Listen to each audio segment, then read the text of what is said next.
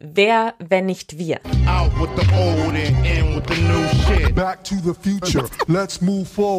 Ein Fokus-Podcast von Elisabeth Kraft. No excuses,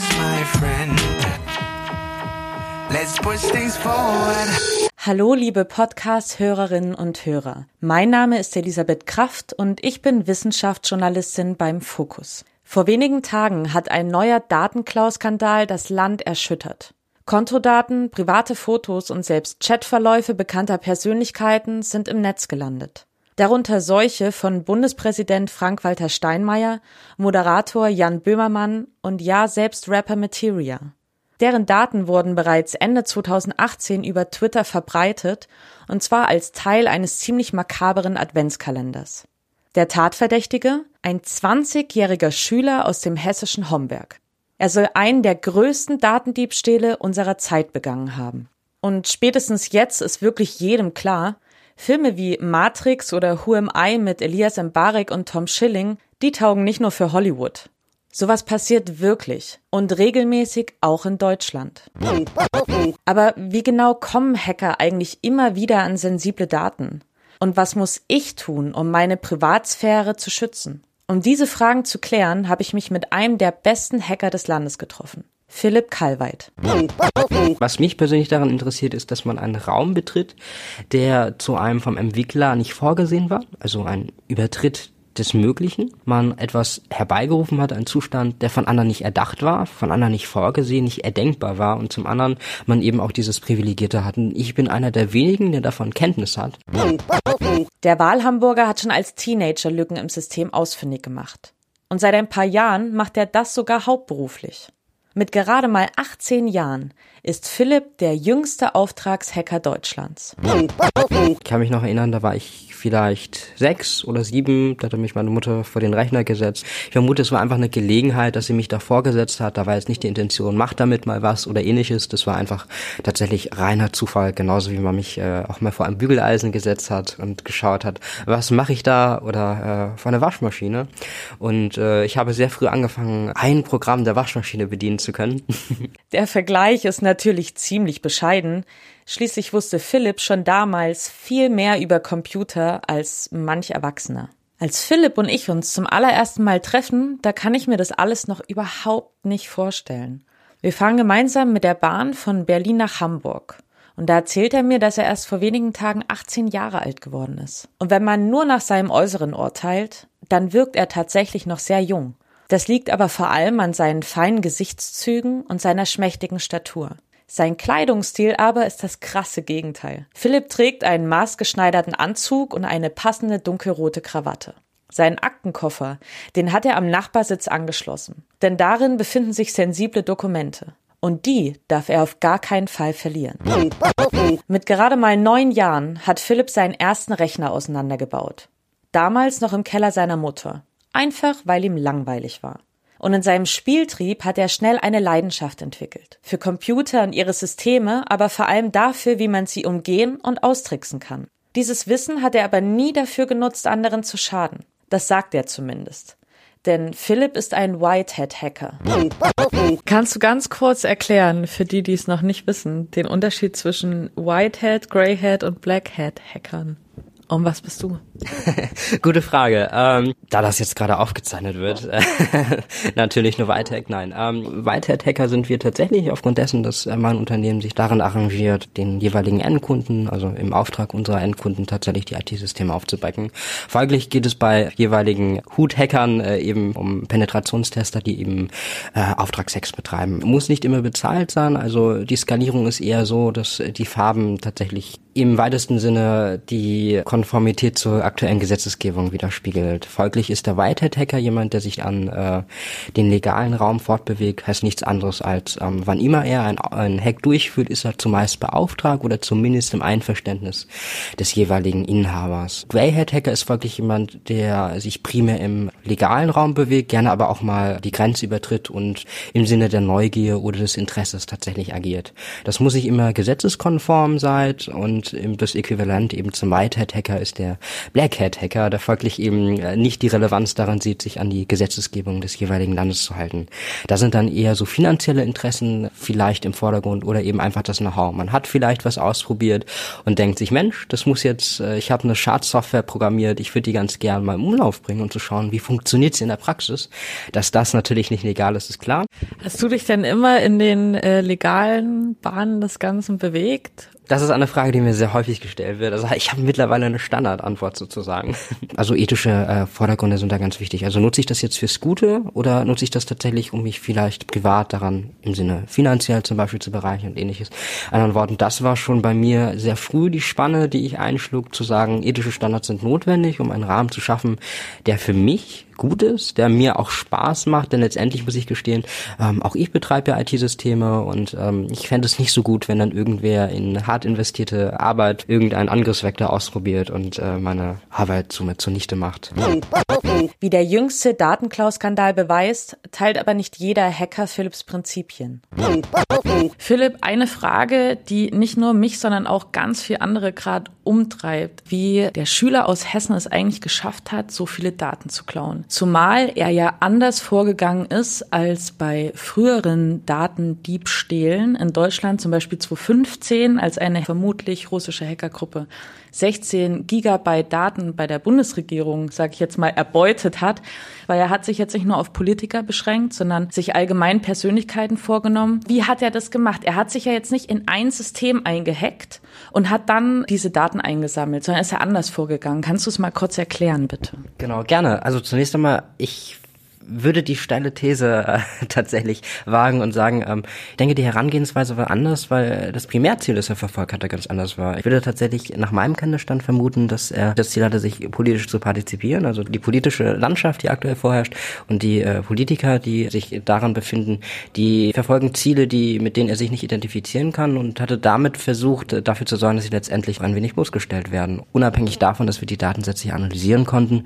und davon ausgehen, dass doch recht wenig Kompetenz im Kontext von Penetrationstests, also klassischen Auftragshacking vorherrscht, er sich einfach den einfachen Weg genommen hat.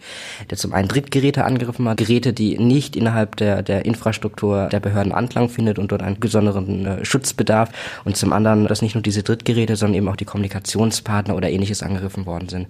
Also vorwiegend soziale Medien wie Facebook oder ähnliches oder eben private Adressbücher. Das heißt, er hat sich praktisch nicht wie damals bei dem Hack auf die Bundesregierung jetzt in ein System eingehackt, sondern er hat jetzt zum Beispiel gesagt, ich hacke Handys, wie nennt man es denn, E-Mail-Adressen, E-Mail-Passwörter und geht darüber rein. Und diese natürlich, das hast du eben schon gesagt, anders geschützt, als wenn ich jetzt zum Beispiel einen Dienstcomputer habe oder ähnliches, der immer schön geupdatet wird und so weiter und so fort. Verstehe ich richtig, ne? Vollkommen richtig. Also ich denke, dass er die einfachsten Mittel genutzt hat. Es könnte Phishing sein, also dass er klassische Spam-E-Mails verschickt hat, die vielleicht einige Indikatoren aufwiesen, weshalb sie als echt gelten könnten. Standardpasswörter versucht hat, das am häufigsten verwendete Passwort, nicht nur in 2018, sondern auch in den Jahren davor vor, für 1, 2, 3, 4, 5, 6. Höchstwahrscheinlich wurden für die Facebook-Accounts, für die sozialen Netzwerke E-Mail-Adressen verwendet, die wiederum schlecht geschützte Passwörter hatten. Und äh, so ist sicherlich ein Netzwerk entstanden, wo es doch irgendwie hinbekommen hat, diese Daten zu entwenden. In diesem Zusammenhang fällt immer wieder der Begriff Doxing. Also das Sammeln privater Daten im Netz ist ja an sich kein neues Phänomen. Jetzt wird aber auch öffentlich mal so ein bisschen drüber gesprochen. Doxing kann ja jeden treffen. Also Doxing bedeutet auch, ähm, jemand kann meine Daten abfischen und verwendet die online gegen mich. Ist das jetzt so meine richtige Übersetzung des Begriffs? Definitiv. Das ist ja grundsätzlich nichts Neues. Im digitalen Kontext ja, Doxing, klar, aber das gibt es ja auch im, im analogen Sektor. Also das ist eine sehr, ein sehr einfaches Prozedere, das es erlaubt, Leute bloßzustellen. Neben dem Faktor der IT, die ja verwundbar ist, eben auch der Mensch, der verwundbar ist. Und dass es tatsächlich einfacher ist, auf den Mensch, den Mensch anzugreifen, als tatsächlich die IT-Infrastruktur. Denn der Mensch hat grundsätzlich Angriffsvektoren, die bei jedem gleich sind. Das sind Dinge wie, dass, dass wir Leuten vertrauen und dass wir Menschen gerne wertschätzen, dass wir ganz gerne anerkennen anerkannt werden wollen und dass wir andererseits der Meinung sind, das Ganze eben auch in Form dessen wiederzugeben, dass wir das bei Personen machen, die wir gar nicht kennen.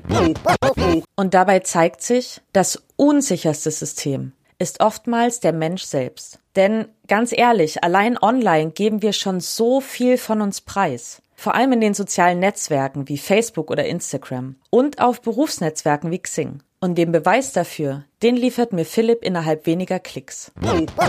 Ich möchte natürlich auch wissen, wie hackbar bin ich? Ja, um das jetzt mal runterzubrechen. Wie viel Angriffsfläche biete ich Menschen, die sich ein bisschen auskennen, so wie dir, um an meine Daten ranzukommen? Deswegen gehen wir jetzt auf das Berufsnetzwerk Xing. Du musst dort mir auch eine Anfrage stellen, um dass du mein Profil sehen kannst. Aber wenn du das tust, hast du dort Zugriff auf allerhand Daten. Du siehst zum Beispiel, wie ich heiße, wo ich arbeite, ähm, mein Wohnort.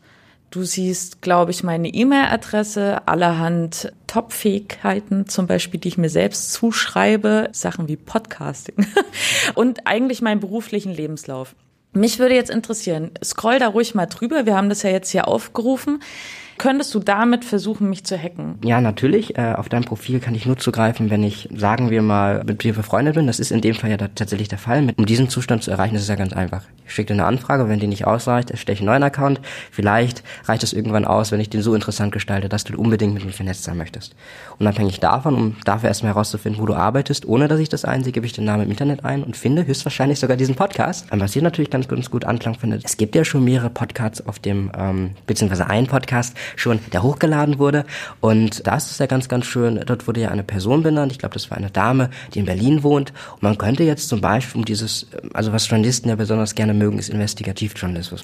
Und man könnte sich ja als Mitbewerber ausgeben von dieser Dame und sagen, Mensch, äh, liebe Frau Kraft, ich habe das jetzt gehört, finde ich spannend, sehr gut, aber das ist irgendwie schlecht recherchiert, insofern als dass ich Mitbewerber bin und die Daten, die benannt worden sind, die sind irgendwie falsch. Hier ist ein Nachweis. PDF oder so etwas. Klicken Sie mal auf den Link, da ist der Nachweis. Und so eine E-Mail, Mensch, die ist jetzt irgendwie doch ein wenig komisch, aber würde vielleicht schon ausreichen, dass du auf den Link klickst und mal nachschaust, ob das vielleicht ausreicht. Und das du ist hättest mich gecatcht. Definitiv. Ja, weil genau. das, ich wäre so peinlich ja. berührt gewesen, dass ich was Falsches erzählt hätte. Ich wäre da drauf gegangen und hätte auf jeden Fall nachgefragt. Natürlich. Also ja, mhm. klar. Ja, und äh, da kann man natürlich auch noch äh, klassische Dinge tun, wie den E-Mail-Absender fälschen oder ähnliches. Und das würde vielleicht auch schon ausreichen, dass du da, hin, äh, da, da, äh, da hinausschaust. Das macht mir ein bisschen Angst. Man kann natürlich ganz, ganz viel fahren. Also das wäre jetzt eben Social Engineering Anteil, aber eben, wo ich den Part genannt habe, Schadsoftware mit implementieren, Schadsoftware mit einbringen. Da vielleicht denkt sich der ein oder andere Hörer, hm, das kann ich nicht, also schon gescheitert, die kann man ganz einfach einkaufen. Also schon ab 5,99 Euro im Monat, wenn man es umrechnet, kann man professionelle Schadsoftware im Internet einkaufen mit 24 Stunden Support in verschiedenen Sprachen, darunter auch Deutsch. Von daher sind da keine Grenzen gesetzt, was vielleicht erklären würde, warum es ein 20-Jähriger geschafft hat, einen ganzen Staat gegen sich zu mobilisieren. Okay, was muss ich denn jetzt genau machen, wenn ich meine Daten schützen will? Also hast du so ein paar Tipps, irgendwie so drei, vier, fünf? Es gibt immer Basic-Dinge, die man tun sollte. Das sind eben Dinge wie Passwörter ersetzen und dafür sorgen, dass ich nicht auf allen Accounts das gleiche verwende. Denn wenn ich einen Account übernehme, ist die Wahrscheinlichkeit recht groß, dass ich alle übernehmen kann. Hinzu kommt eben, dass man ganz sporadische Dinge tut. Das heißt, ähm, man sollte sich das Recht nicht nehmen lassen, eine Anzeige tatsächlich aufzugeben. Die Wahrscheinlichkeit ist nach meinem Erfahrungswert äh, recht gering, dass es da tatsächlich zu einem Fahndungserfolg kommt.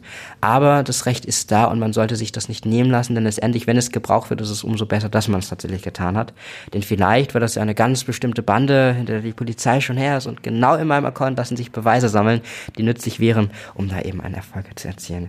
Ähm, Daten, die man grundsätzlich ersetzen kann, sollte man auch ersetzen. Heißt für mich nichts anderes als ähm, man sollte versuchen, E-Mail-Adressen umzuändern. Man soll versuchen, die Handynummer zu wechseln.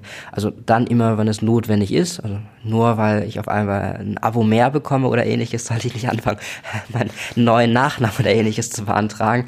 Aber eben verhältnismäßig agieren. Hinzu kommen eben noch ganz, ganz äh, standardisierte Dinge eben wie, dass man aktuelle Softwarelösungen einsetzt. Unternehmen geben auch Impulse dazu. Also Apple zum Beispiel versucht, wenn immer es ein relevantes Update gibt, dafür zu sorgen, dass es auch Gimmicks gibt, die der Nutzer haben möchte. Also ein ganz äh, tolles Smiley oder ähnliches, sodass es auch wirklich installiert wird. Und äh, das sind eigentlich so die grundsätzlichen Ziele oder der grundsätzliche Mehrwert, ähm, beziehungsweise die Tipps, die ich ganz gerne mitgeben würde. Vergleichsweise kleine Maßnahmen also, die uns vor großem Schaden bewahren können. Mich interessiert, wie ihr das eigentlich handhabt. Also wechselt ihr eure Passwörter regelmäßig und achtet darauf, im Netz nicht zu viel von euch preiszugeben? Diskutiert gemeinsam mit mir bei Instagram und Facebook unter Focus Future Podcast oder schickt mir ganz einfach eine Mail an info. Ich freue mich drauf, von euch zu hören. Philipp hat schon neben der Schule als Auftragshacker gearbeitet. Er hat geprüft, wie sicher die Systeme großer Unternehmen sind und das hat er so gut gemacht, dass er bald sein eigenes gegründet hat. Calvite IT. Volljährig war er damals aber noch nicht. Das Amtsgericht musste ihn also erst einmal für geschäftsfähig erklären. Das war vor zwei Jahren. Damals war Philipp 16 und damit einer der jüngsten, dem die volle Geschäftsfähigkeit zugesprochen wurde. Weißt du das zu schätzen? Bist du da stolz drauf? Kannst du dir auch selber sagen, hey, ich krieg was gebacken in sehr jungen Jahren, was andere noch nicht hinkriegen? Gute Frage. Also zunächst einmal, das glaube ich tatsächlich nicht. Ich bin eher der Meinung, dass ich einer der wenigen Leute bin, die es einfach machen. So, ich glaube, dass sehr, sehr vielen Menschen wäre es möglich, äh, das vom Amtsgericht bescheinigt zu bekommen, auch wenn das in der Vergangenheit nicht häufig passiert ist. Ich bin tatsächlich einfach nur der Meinung, dass ich es gemacht habe und äh, ja, das ist mein einziger Vorteil, würde ich fast sagen. Also meine Intention ist nicht Ziele stecken, die man erreichen kann, weil letztendlich muss man Chancen nutzen, die da sind. Und wenn die Chance größer ist als das, was man gerade erreichen möchte, dann hat man eine Chance verpasst. Folglich skaliere ich immer ein bisschen zu groß, davon schafft man dann nur die Hälfte, aber dann ist es immer mehr, als man sich eigentlich schon erträumt hatte. Einfach ein bisschen höher skalieren ist also eins von Philips Geheimnissen. Und Philipp hat schon einiges erreicht. Seine Kunden sind vor allem Mittelständler aber auch das Bundesamt für Sicherheit in der Informationstechnik. Und kaum einer stört sich an seinem Alter. Aber manchmal kommt es eben doch vor, dass Kunden nicht wissen, wie jung Philipp eigentlich noch ist. Alter ist in der Branche notwendig, als dass man das tatsächlich aufweisen muss. Es ist hinderlich, zu einem Kunden hinzugehen, hey, du bist ein DAX-Konzern, einer größten Player hier in Deutschland. Ich würde ganz gerne mal deine Kronjuwelen prüfen, im Sinne von, ich würde mal ganz gern gucken, wenn ihr einen Online-Shop seid, darf ich mal kurz euren Online-Shop auseinandernehmen? Und wenn man da als 17-Jähriger oder 16-Jähriger hinkommt und sagt, hey, ich mache das, beruflich, dann äh, wird man zunächst einmal ausgedacht. Auch hier, ich bin mittlerweile 18.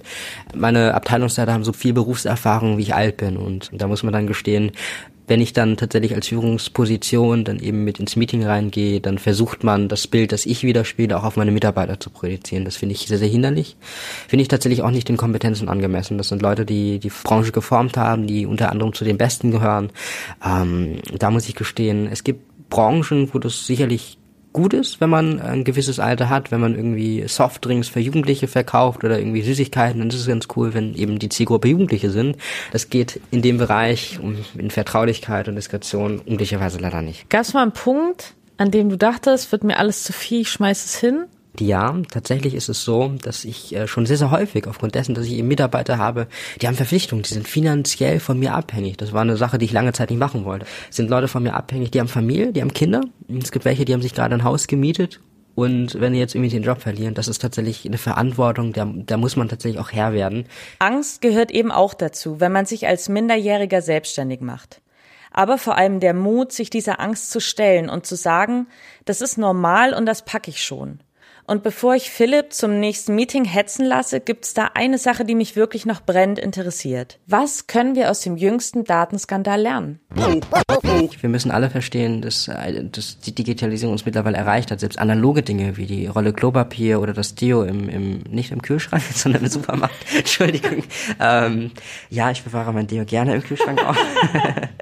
ähm, es gibt den richtigen Kick am Morgen. Nein, äh, was ich damit sagen wollte, ist, damit so eine Klopapierrolle produziert wird und die Logistik, die dahinter steckt, die bedarf alles IT und dahinter eben auch IT-Sicherheit. Mit anderen Worten, wir müssen verstehen, dass das eben ein Bereich ist, der auf alles anzuwenden ist.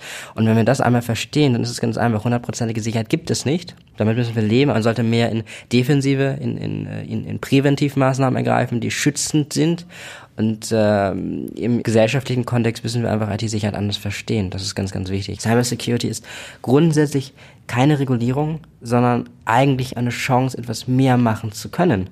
Muss aber bedenken, wenn man sich ganz, ganz coole Dinge wie äh, Bungee-Jumpen oder äh, Paragliden oder ähnliches vorstellt, das sind Dinge, die ich nur machen kann, aufgrund dessen, dass die Sicherheitsmerkmale, die das vorsieht, tatsächlich geprüft und genormt sind. Also das Bungee-Jumping sei, es wurde geprüft, das ist genormt, das ist zertifiziert.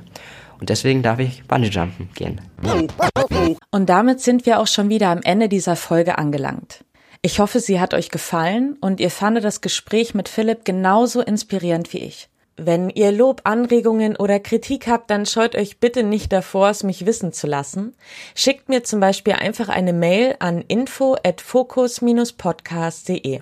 Oder schreibt mir eine Nachricht bei Instagram. Dort findet ihr den Podcast unter Wer, wenn nicht wir, unterstrich Podcast. Und bei Facebook heißen wir Wer, wenn nicht wir, der Podcast. Und wenn ihr einmal dabei seid, dürft und sollt ihr mir natürlich sehr gerne eine Bewertung bei iTunes dalassen. Über fünf Sterne freue ich mich am allermeisten, aber auch über alles andere. Feedback ist ja schließlich Feedback. Ich freue mich auf euch. Bis zum nächsten Mal. Eure Elisabeth.